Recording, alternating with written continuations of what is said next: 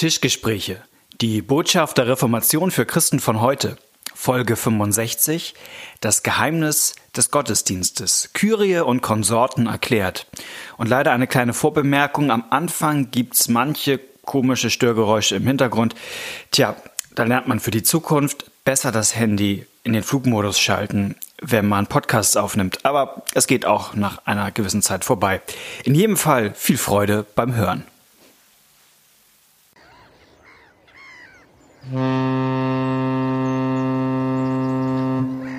Freiheit. Freiheit zum Einatmen. Träumst du auch davon? Dann komm nach Hamburg. Vom 1. bis 3. Mai feiern wir die große Freiheit 2020. Eine Konferenz wie frische Luft für deinen Glauben. Mit erstklassigen Referenten, guter Musik und einer befreienden Botschaft. Tickets ab sofort auf frei und los.de. Hallo und herzlich willkommen zu einer neuen Folge der Tischgespräche. Ich begrüße unsere Hörerinnen und Hörer und ganz besonders begrüße ich Malte Detje, der mir hier gegenüber sitzt. Moin Knut, freue mich heute wieder bei dir sein zu können. Gut von dir verköstigt zu Ja. werden. genau. Und ähm, wir haben heute wieder was Spannendes vor miteinander. Genau, wieder, wir haben wieder eine Nachricht gekriegt, eine Nachfrage. Wir haben mal eine Folge gemacht ähm, zum Thema Gottesdienst. Worum geht's da? Warum feiern wir Christen Gottesdienst? Wer die nicht gehört hat, findet sie in unserem Archiv. Genau, wird auch unten verlinkt in den Shownotes. Es gibt jetzt seit ein paar Folgen gibt sozusagen, dass in jeder Episode alle Bibelstellen, die wir ansprechen und alles, worauf wir so hinweisen, auf Bücher, ähm, so dass man das, wenn man jetzt äh, das gerade hört, aber nichts hat, um das irgendwie sich aufzuschreiben, das alles nochmal hinterher bequem zusammengefasst lesen kann. Genau. Genau. Und heute wollen wir das Thema Gottesdienst ein bisschen vertiefen. Also wir haben einmal grundlegend darüber geredet, was ist der Sinn von einem Gottesdienst. Und heute wollen wir uns mal einzelne Elemente angucken. Wir gucken uns nicht alle Elemente an und sagen, gucken jetzt nicht alles durch, sondern was wir machen, ist, dass wir uns bestimmte Elemente angucken und dann sagen, wo die herkommen, äh, worauf die hinweisen. Das ist ja manchmal so, wenn man in einen Gottesdienst kommt, der liturgischer geprägt ist. Das passiert ja zum Beispiel, wenn man also viele Freikirchen haben sehr unliturgische Gottesdienste und dann kommt man in einen lutherisch geprägten Gottesdienst und denkt, ist man hier wieder im Mittelalter und hier wird ähm, Hebräisch und Latein geredet und was weiß ich oder Griechisch ähm, und man denkt, was soll das? Was sollen diese Gesänge? Muss das sein? Gehört das so oder kann das weg? Und wir wollen uns heute mal gerade auch diese Gesänge angucken, zum Beispiel, ähm, die ja immer einen biblischen Bezug haben und eine Anspielung auf eine biblische Geschichte und eigentlich den Zweck haben, dass diese biblische Geschichte an der Stelle sozusagen wieder in Erinnerung gerufen wird. Genau. Und da gucken wir uns heute mal ein paar Elemente an.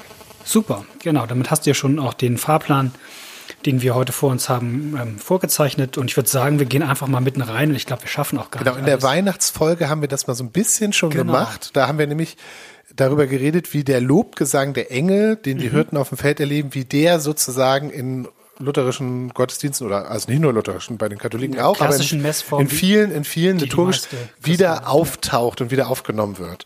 Und heute gucken wir uns ein paar andere Stücke an. Genau. Und, an anderer Stelle hatten wir sogar auch schon das Votum am Anfang, dass wir den Gottesdienst im Namen des Vaters, des Sohnes Stimmt. und des Heiligen Geistes feiern, dass das eine Erinnerung an den Taufbefehl von Jesus ist, den er am Ende von Matthäus äh, mitgibt seiner Kirche und dass das damit auch immer eine kleine Tauferinnerung ist, wenn wir den Gottesdienst im Namen des dreieinigen Gottes feiern, dass wir das als getaufte Christen, die äh, zu Christus gehören, tun. Weswegen viele Christen sich an der Stelle auch bekreuzigen. Auch da nochmal wieder als Erinnerung, ich bin, ich gehöre zu Jesus Christus, ich bin getauft. Ja. Genau.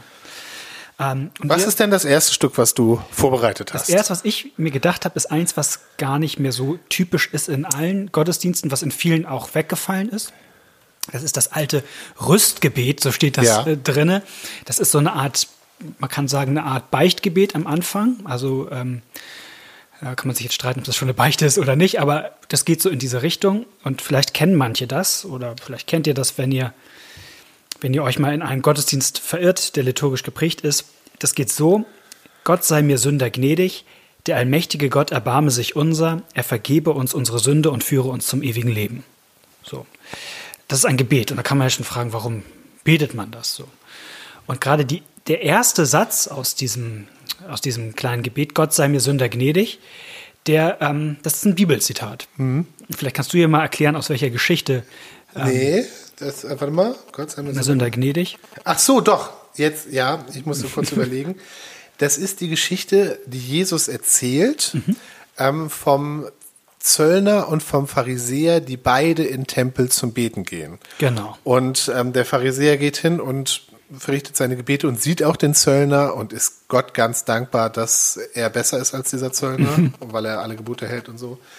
Ähm, und sagt Gott das auch? Also es ist ja sehr fromm, ne? also er bildet sich nichts drauf ein, sondern er entrichtet Gott seinen frommen Dank, während der Zöllner einfach nur sagt, Gott sei mir Sünder gnädig. Das ist das ganze Gebet des Zöllners. Und, Alles.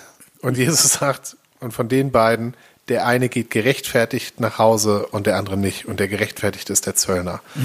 Ähm, da wird er eben der Zöllner mit diesem Bußgebet als Vorbild hingestellt. Ist auch noch eine sehr könnte man über die Geschichte auch noch ein bisschen, aber erstmal viel. geht es nur darum, an diese Geschichte zu erinnern, den als Vorbild zu nehmen, der sagt, Gott sei mir Sünder gnädig.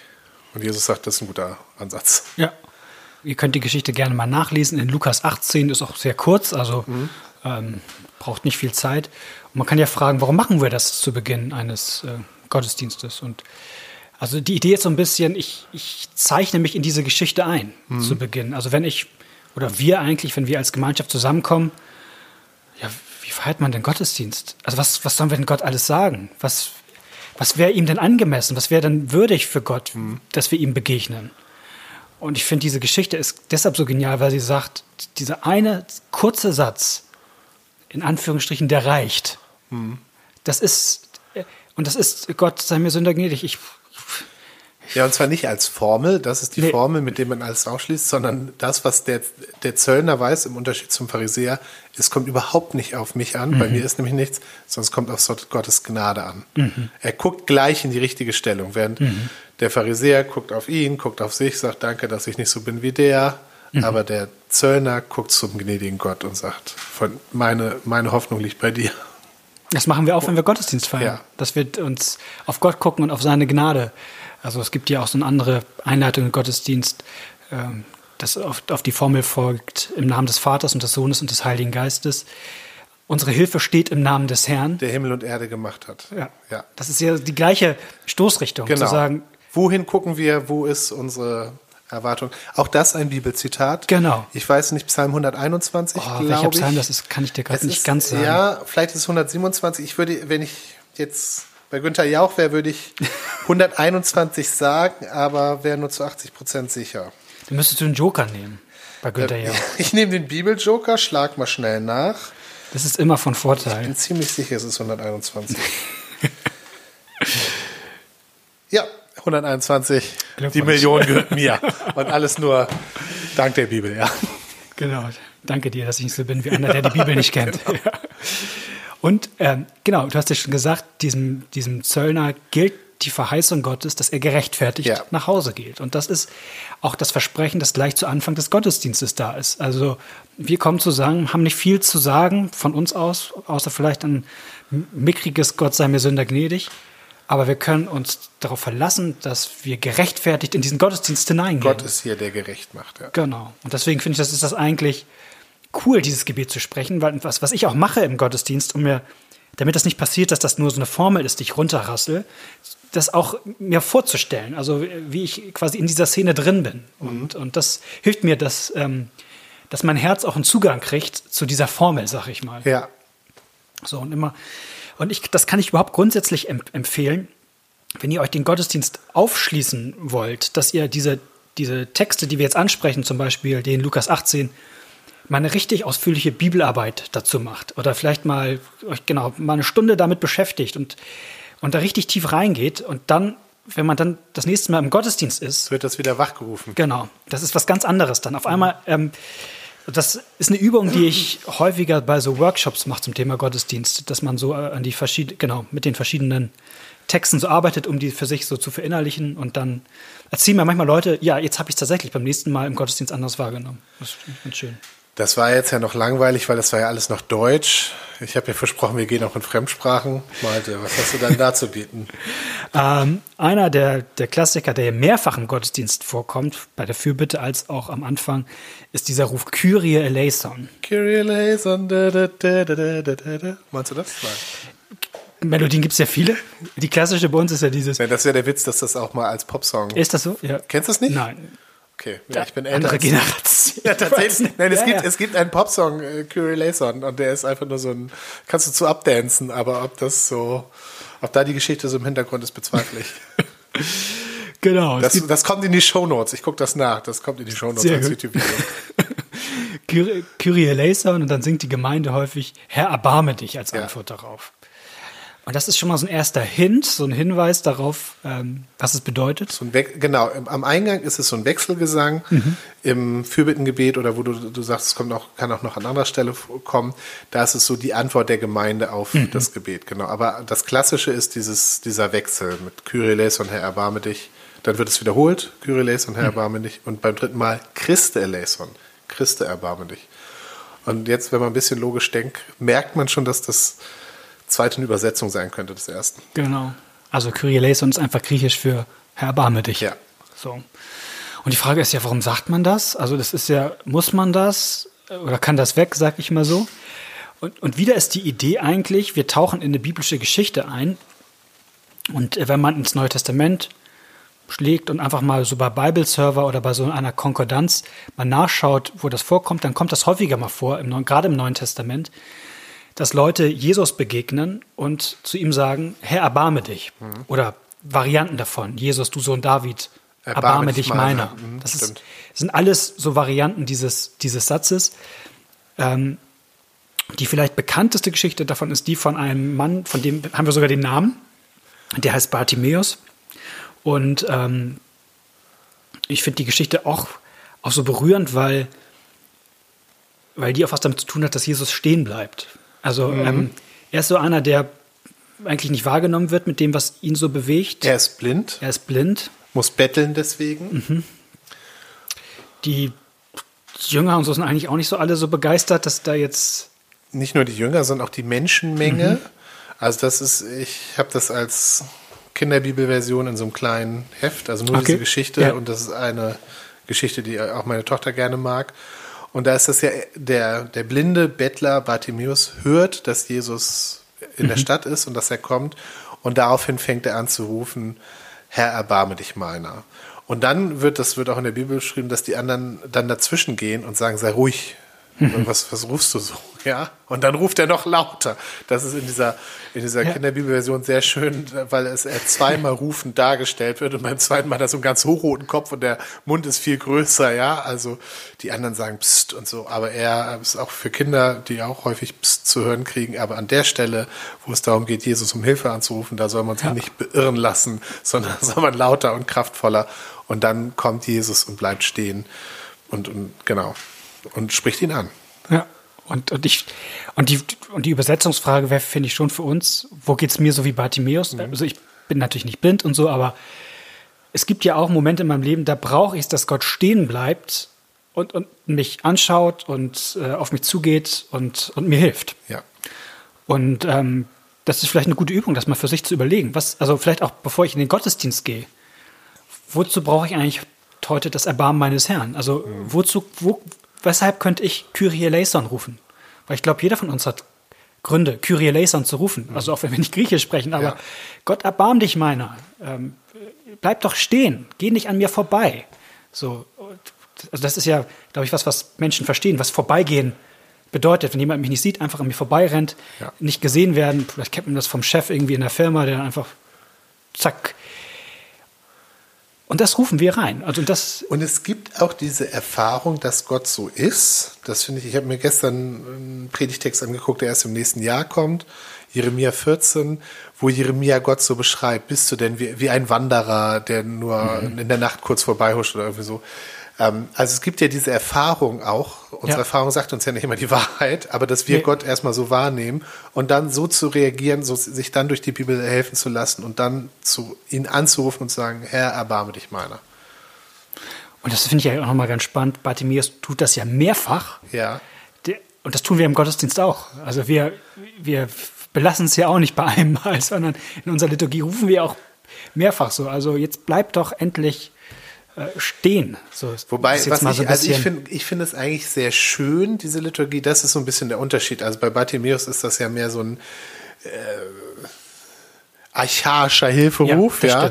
Während wir das äh, in der Liturgie, das, da habe ich auch nichts gegen, das finde Mhm. ich auch gut. Wir haben das ja ästhetisiert und in eine schöne Melodie Mhm. verpackt und es gibt, äh, gibt ja verschiedene Kyrie-Rufe, das ist ja, Ja. fast eine eigene Gattung. Also es gibt Genau. verschiedene, gibt das TC-Kyrie und so weiter. kann auch was Anbetendes haben. Genau. Fast. Also, Also, dass ähm, wir haben das so in unsere Anbetung übernommen und dadurch ist es ein bisschen verändert, was ich grundsätzlich schön finde, aber ich finde es gut zu wissen, wo sozusagen der Ursprung und dieser Mhm. Ursprungsimpuls ist, dass es ein Hilferuf ist. Ja. Und, ähm, und diese. Und bei uns in der Liturgie kommt hinterher auch dieses, dieser Gloria-Ruf, dieses, ähm, die, die Weihnachtsgeschichte, sag ich Ja, mal, genau. die wir ja auch hatten. Und ich finde, das passt auch so schön zusammen. Weil das ja die Zusage ist, dass Gott stehen geblieben ist. Genau, dass er, dass er nicht nur stehen bleibt, sondern dass er die größtmögliche Distanz, und zwar Mhm. räumlich als auch geistlich, überwunden hat, um zu uns zu kommen. Ja. Von daher ist das, wenn man das so sieht, nicht einfach nur eine Formel, die man runtersieht, sondern es sind, sind verkürzt, ver, sagen wir mal, zu, komprimierte Verdichtete Bibel, Geschichten Genau, es, ja. Bibel, verdichtete Bibelgeschichten. Und, ähm, und die durchleben wir so gemeinsam, immer wieder. Und das ist ein, ein Ruf, den die Kirche, wie gesagt, seit der Bibel kennt. Immer Gott wieder zu rufen, Herr, erbarme dich, meiner. So viel zu Bartimäus, oder? Ja. Wollen wir weiter? Ja, Ähm, jetzt gucke ich mal hier auf meinen Zettel. Es gibt gerade besonders in der Abendmahlsliturgie, ähm, da würden wir jetzt vielleicht mal hingehen, Ja. äh, viele ähm, Rufe, die Anklänge sind an biblische Geschichten. Und der erste, der mir jetzt einfallen würde, ist, dass man singt dreimal heilig. heilig, heilig, heilig und so. Genau, es gibt da f- Für die, die das noch nie erlebt haben, verschiedenste da wird Varianten. richtig viel gesungen, ja. sehr viel gesungen. Es gibt sogar moderne Vertonungen davon. Ja. Also es, man findet das Moment sogar auch in ganz vielen Lobpreisliedern wieder, Ja. Mhm. dass man dreimal heilig singt. Also das ist jetzt, also ich glaube, man gewinnt jetzt auch was von unserer Folge hier, selbst wenn man nicht äh, in den liturgischen Gottesdienst geht. Weil Stimmt, weil, weil viele dieser Sachen in den Lobpreisliedern auch, auch vorkommt. sind. Ja. Mhm. Genau, das ist kein Zufall. So, also d- äh, von daher. Ähm, und die Frage ist ja, warum singt man dreimal heilig? So, Mhm. so Knut, warum? ja, auch das ist wieder eine Anspielung oder eine Erinnerung an eine biblische Geschichte. Der Prophet Jesaja hat ein Gotteserlebnis. Ähm, Er ist im Tempel und auf einmal wird dieser Tempel von der Gegenwart Gottes erfüllt. Das ist ganz beeindruckend geschildert, dass der Saum des Gewandes Gottes den Tempel füllt. Also kriegt man auch ein bisschen Eindruck, wie groß Gott ist sozusagen. Das nicht, der Saum ist ja so der Rand, der Rand des Gewandes. Also Gott, pa- Gott passt nicht in diesen Tempel, ist so die Aussage. Aber trotzdem erlebt Jesaja dort eben die Gegenwart Gottes und er nimmt auch die Gegenwart der himmlischen Heerscharen wahr, also der, der, ähm, der Engel, jedenfalls einer, also einer bestimmten Form von Engeln mit sechs Flügeln, Die Seraphim. die Seraphim, die ähm, auch von der Gegenwart Gottes ähm, so ehrfürchtig sind, dass sie mit zwei Engeln, äh, mit zwei Flügeln fliegen sie und mit zwei verhüllen sie auch ihr Gesicht. So und die singen eben ein Loblied für Gott und das bedeutet und das, und das, was sie singen, ist heilig, heilig, heilig, heilig ist der Herr Zebaut. Und an diese Geschichte erinnert das und erinnert daran, wenn wir jetzt Abendmahl feiern, geht es auch darum, dass Gott gegenwärtig da ist, dass er hier ist und das ist der, ähm, ja, der allmächtige, allgegenwärtige, heilige Gott. Es gibt, wie gesagt, verschiedene Formen, ähm, aber das meiste ist, alle Lande sind seiner Ehre voll. Ähm, also der ist so groß, der herrscht über die und dieser große, herrliche Gott kommt jetzt zu uns, wird gegenwärtig und schenkt sich uns in Brot und Wein. Deswegen wird das an dieser Stelle äh, in der Liturgie gesungen. In den Lobpreisliedern nicht immer beim Abendmahl, aber genau, auch die, die Geschichte ist die gleiche. Ich finde das auch gerade eine, eine tolle Sache, wenn man mal einen Gottesdienst feiert und sich umguckt und denkt, huch, was sind wir denn für ein kleiner Haufen hier? Ja. Also man kann ja manchmal denken, was ist das denn für ein Lobpreis, den wir hier machen? Er klingt vielleicht nicht sonderlich gut, vielleicht sind nicht besonders viele sangeskräftige Menschen dabei. Vielleicht äh, ist die Gitarre verstimmt und die Querflöte ist etwas äh, schief, so, also aber diese, diese Geschichte erinnert mich daran, dass es darum gar nicht geht, sondern dass wir in dem Moment, wo wir dieses Heilig singen, einstimmen in den Lobpreis des Himmels. Genau, das wird sehr oft eigentlich auch im, im Gebet mhm. ähm, aufgenommen, dass wir sagen, und darum stimmen wir ein in genau. den, äh, darum loben dich die Mächte und Gewalten und so weiter. Ja. Und wir stimmen auch ein in den Jubel der Engel und der ganzen Christenheit. Also man stimmt in einen Chor ein, mhm.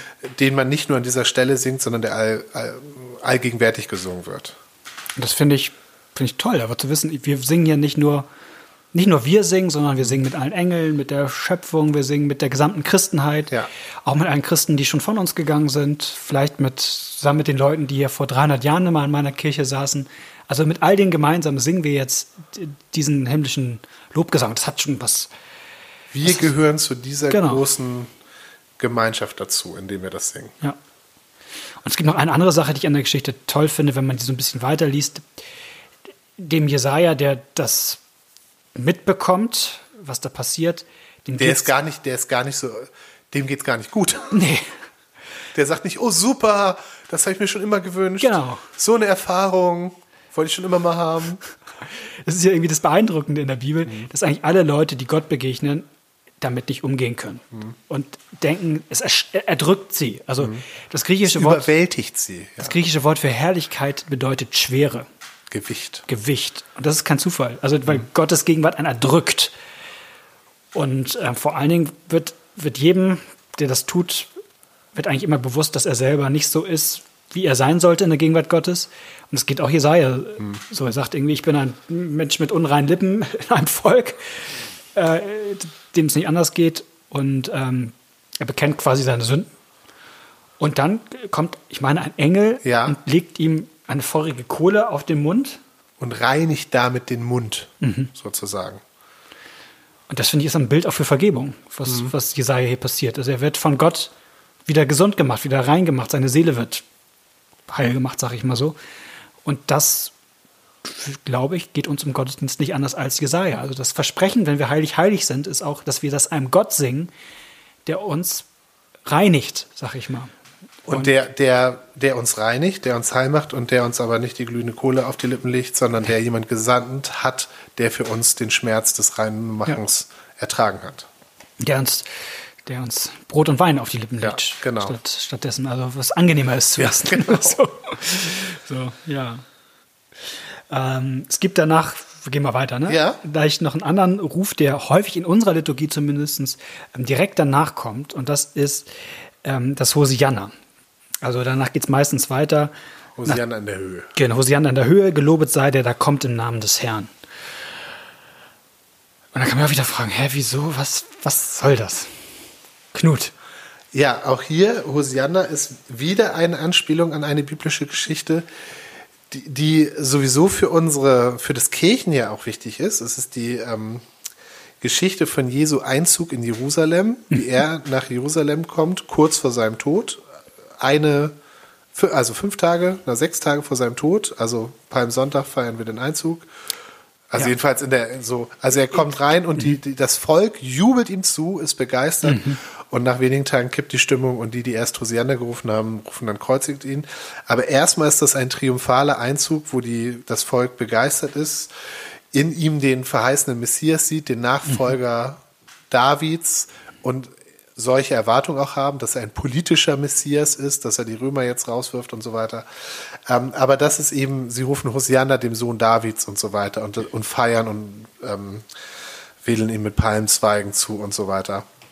Und diese, das Lustige ist, dass diese Geschichte in, in der evangelischen Liturgie an zwei Stellen im Kirchenjahr mhm. ähm, wieder auftaucht, nämlich einmal ähm, zu Beginn der Adventszeit. Mhm. Ja, also wenn es darum geht, dass Gott zu uns kommt, ist auch auf, so ein bisschen aufgenommen in Macht hoch die Tür, die Tor macht weit. Genau. Das ja. Lied spielt auch mit den Motiven. Und gleichzeitig wird diese Geschichte dann auch in der Passions- und Osterzeit, mhm. also Palmsonntag, auch nochmal wieder aufgegriffen als Vorgeschichte des Todes Jesu. Aber das ist eigentlich eine Besonderheit dieser Geschichte, mhm. dass sie an zwei Stellen im Kirchenjahr so einen prominenten Platz hat. Und Malte, was heißt denn Hosiana? Das haben wir ja schon im Vorgespräch geklärt, dass ich, dass ich es nicht weiß. Ich muss es peinlicherweise gestehen. Ich habe keine Ahnung. Und Knut, das ist so gut. Erzähl's mir. Ja, das wirst du nie glauben. Das ist nämlich, ähm, es heißt Hilf uns, zieh uns heraus. Es ist ein Hilfeschrei. Also du kannst dir angucken, was das im Hebräischen bedeutet. Mhm. Zieh uns heraus, rette uns, hilf uns. Und man muss sich das vorstellen, was das, wie das geschehen kann, dass in einem Volk wie Israel, also dem Volk Gottes, was die für eine Erfahrung mit diesem Hilferuf gemacht haben, mhm. dass aus einem Hilferuf ein Jubelruf wird. Ja? Mhm. Mhm. Das ist also, die, die rufen das ja in dem mhm. Moment als Jubelruf. Das ist ein ehrerbietender Ruf. Mhm. Aber die Ursprungssache ist, ist ein Hilferuf. Das ist vielleicht ein ganz klein bisschen vergleichbar mit dem Kyrie eleison, was mhm. auch ein mhm. Hilferuf war und was wir aber auch in einen Anbetungsgesang mhm. äh, übertragen haben mhm. durch diese Erfahrung, dass Gott uns hilft. Und so ähnlich ist das mit dem Hosianna. Und ich finde, also es gibt ja auch viele verschiedene Vertonungen des Hosiannas, gerade auch bei Weihnachtsliedern. Ganz viele sind voller Jubel und Freude mhm. und und wie gesagt, Händel. und das, das, und wie bitte? Händel. Also Tochter Zion. Ja, ne, Tochter Zion ist ja. das klar. Hosianna. Mhm. Also da geht's richtig ab. Und das ist sozusagen das, das Ergebnis einer langen Erfahrung, wie Gott hilft, dass aus dem Hilferuf ein Jubelruf wird. Und das finde wow. find ich super. Das ist cool, ja. Weil es was auch über den Charakter Gottes aussagt. Ja. Und, und auch der, der ähm, was es heißt, im Glauben zu wachsen. Ja, wie, mhm. dass du äh, eigentlich immer frohgemuter und fröhlicher Hilfe sagen kannst, weil du hoffentlich schon Erfahrung gemacht hast, wie er dir mhm. geholfen hat. Hier ist der Gott, der helfen kann. Ne? Ja. Mhm. Und es ist auch eine, es sagt auch was über den Gottesdienst aus. Also ich stelle mir das immer so ein bisschen manchmal so vor, so gedanklich, als würde Jesus jetzt hier nochmal durch unsere Kirche einziehen.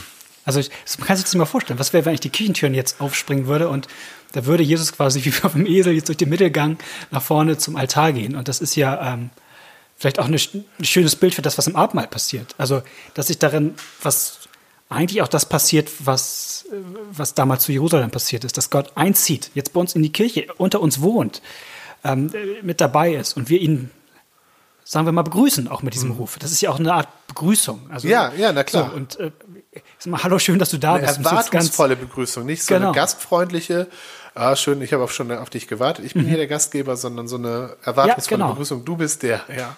So, so, eher so, wie man sich freut, dass wenn jemand einen Wasserbruch hat, äh, dass dann der Klempner ja, endlich genau, ja, da, genau, Schön, dass du da bist. Also, ja, genau. genau. Kommen Sie rein, bitte. So, das ist. Äh, das ist ein gutes Bild, ja. Das ist vielleicht das, was beim Abendmahl äh, passiert. Und, und was ja auch das, das Lied macht hoch die Tür äh, ja auch aufnimmt. Und ja. auch kommt sie in unsere Herzen ein und äh, da gibt es ja auch dann komm um mein Heiland Jesu Christ meins Herzenstür. Die offen ist. Ach zieh mit deiner Gnaden ein. Genau. Dein Freundlichkeit auch uns erscheinen. Wow. Dann den Namen dein oh Herr sei ewig preis und Herr. Also super. Ja. Also von daher ich finde also ihr merkt das vielleicht so ein bisschen das das macht uns auch Freude. Und dann und dann ähm, geht man auch in diese Elemente, wenn sie das so anteasern im Gottesdienst, ganz anders gehe ich dann nochmal ganz anders. Ja, das sind wie so lauter Insider, weißt du, wie wenn so ein Liebespaar genau. irgendwo ist und dann spielt irgendwie ein Song im Radio und die werden erinnert an irgendeine Situation, die sie mit diesem genau. Lied, sie spielen unser Lied. Lied. Ja, und im Gottesdienst wird dauernd unser Lied gespielt. genau, das ist so die kleine Heilsgeschichte. Wird immer ja. so, ah, genau, das ist es. Ähm, und das ist vielleicht auch beim letzten, wir machen noch vielleicht ganz kurz, ähm, wir rufen Christe, du Lamm Gottes, der du trägst die Sünde der Welt, erbarm dich unser. Das ist auch einer der ganz alten Rufe, das, äh, auf dem Lateinischen nennt man das sogenannte Agnus Dei, das Lamm mhm. Gottes. Ähm, auch das findet man in vielen Lobpreisliedern wieder, das ja, vom Lamm stimmt, Gottes ja. gesungen wird. Das, das begleitet die Christen halt auch seit ihrer ähm, Anfänge. Vielleicht kannst du mal sagen, woher das eigentlich kommt oder dieses ähm, Lamm, dass man überhaupt Jesus Christus das Lamm Gottes nennt. Ähm. Also das also es war im Alten Testament, mhm. war es ja im Opferkult so, dass ähm, da Lämmer auch geopfert wurden. Und es gab ja verschiedene Opferfeste und es gab so ganz große Sachen, zum Beispiel der große Versöhnungstag, da wurde die Schuld des ganzen Volkes auf ein, auf ein Schaf gelegt, das musste fehlerfrei und rein sein und so weiter. Und das trug sozusagen die Sünde des Volkes. Und ähm, also da findet man im Alten Testament sehr viel in dieser Art und Weise. Und dann kommt ähm, im Neuen Testament, das begegnet einem gleich am Anfang des Johannesevangeliums mhm. sehr deutlich, als Johannes, der weiß, wer Jesus ist, das wird, das wird eher im Lukasevangelium beschrieben, wie die so schon von Kindheit auf an wissen, wer der andere ist, dass Johannes, als er dann Jesus kommen sieht, seinen äh, Anhängern sagt, siehe, das ist Gottes Lamm. Das die Sünde der Welt trägt. Also nicht nur für Israel und für ein Jahr oder irgendwie so. Das ist jetzt der, der das, was damals dieses Lamm gemacht hat, das ist Gottes Lamm für die Welt. Und das wird an verschiedenen Stellen wieder aufgegriffen, aber dieses siehe, das ist Gottes Lamm, das ist, würde ich sagen, am prominentesten mhm. bei Johannes. Ja. Ja. Ähm, hat auch großen Einfluss gefunden jetzt in die christliche Kunst, also dass Jesus als mhm. Lamm dargestellt wird, auch mit so einer Siegesfahne. Ähm, eine Stelle, die ich auch noch bei Johannes, die mich immer ähm, äh, fasziniert oder mir äh, den, mich schaudern lässt, so es gibt so eine Stelle im in der Offenbarung, wo Johannes so eine Vision in den Himmel mhm. hat. Und dann geht es irgendwie darum, dass es da so ein Buch gibt, wo die Geheimnisse mhm. der Welt drin stehen. Also ich, ist jetzt aus dem Gedächtnis. Und dann geht es darum, wer ist würdig, dieses Buch zu öffnen? Mhm. Wer darf das? Und keiner darf das, keiner kann das und so weiter. Und alle weinen sie. Und dann sagt irgendwie ein Engel oder ein Ältester, das müsste ich jetzt nochmal nachgucken, sagt, siehe der Löwe Judas. Und damit ist Jesus gemeint. Das ist ein anderes Bild für Jesus. Der Löwe aus dem Stamm Juda, der darf das. Und dann freuen sich alle und Johannes dreht sich um, um sich diesen Löwen anzugucken und siehe, da stand ein Lamm wie geschlachtet. Mhm. Also der Charakter Gottes oder Jesu ist schon dieser Löwe, aber die Gestalt, wie sich das zeigt, ist, dass er für uns in den Tod geht. Mhm. Und diese Kombi, der Löwe und ich drehte mich um und sah ein Lamm wie geschlachtet, das bringt das nochmal für mich so auf den Punkt. Und wie gesagt, in der Kunstgeschichte, mhm. Isenheimer Altar, also ja. auf, wenn da irgendwie so einer ist, der auf ein Lamm zeigt, dann ist da, der zeigt auf Jesus und das, was er für uns gemacht hat. Ja. Und das, was passiert, wenn wir dann Abendmahl feiern, das finde ich auch das Schöne dann. Also das ja, ist, genau. hier gibt Gott sich für dich. Ne? Das ist, ähm, ich bin da, habe da ja ein bisschen katholische Affinitäten manchmal. Also ich finde manche Elemente zumindest der, der römisch-katholischen Liturgie oder der klassischen Liturgie auch ganz sinnvoll und ähm, ich mache das tatsächlich auch dann dieses, ähm, den Kelch und die Oblate hochzuhalten und sagen, seht, das ist Gottes Lamm, das der Welt Sünde trägt nun kommt es alles bereit. Also jetzt, ja, für dich ist es ja. da. So, und das finde ich ist eine schöne, eine schöne Sache.